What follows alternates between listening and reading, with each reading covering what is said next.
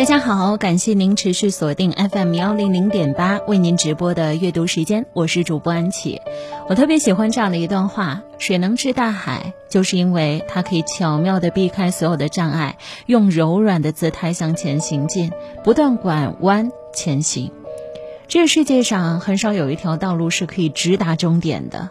永远保持思维灵活，在该变道的时候转换方向，以不变来应万变，总是可以绝处逢生。没有人会知道自己的人生接下来会怎么走，我们都不知道明天会发生什么。今天的辉煌并不代表着我们一辈子都会站在这个制高点上，今天的困境也并不能说明我们会一直处在低谷之中。我特别喜欢的一个前辈叫做白岩松，他曾经说过，没有任何一场暴雨可以连着下一天一夜，甚至一个月、一年的，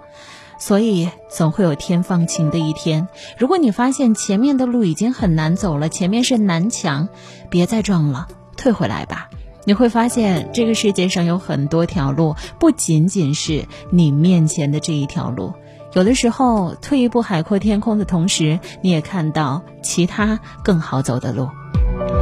生活当中很少会有死局，走不下去的时候，换一个方法，继续活在自己的精彩当中吧。